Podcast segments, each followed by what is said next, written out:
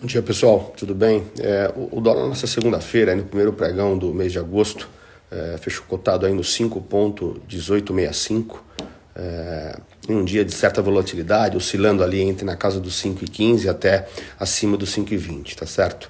O mercado operou aí com uma certa reticência e preocupação com com movimentos aí de tensões geopolíticas envolvendo Estados Unidos e China, é, muito por conta de uma visita da presidente da Câmara dos Estados Unidos fazendo uma visita a, a Taiwan. Então a China entendeu isso como uma provocação.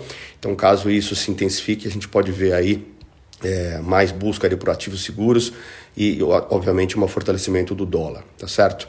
É, aqui no Brasil, a gente começa hoje aí a, a reunião de política monetária pelo Banco Central. O mercado acredita que o Banco Central deve subir aí mais 50 basis points na, na, na sua taxa de juros, continuando aí numa, numa batida de perseguição. O, o Banco Central permanece nessa, nessa, nessa busca de, de combate à inflação, mesmo vendo é, uma desaceleração econômica aqui, muito por conta aí de baixa demanda em relação aos Estados Unidos e China, em relação ao Brasil, tá certo?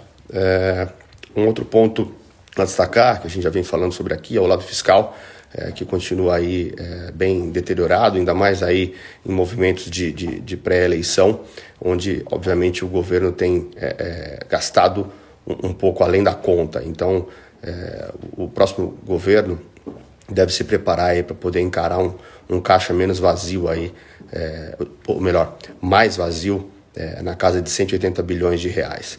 Tá certo? Então é basicamente o que a gente tem monitorado por aqui. Estou dividindo com vocês, ok? Excelente dia a todos.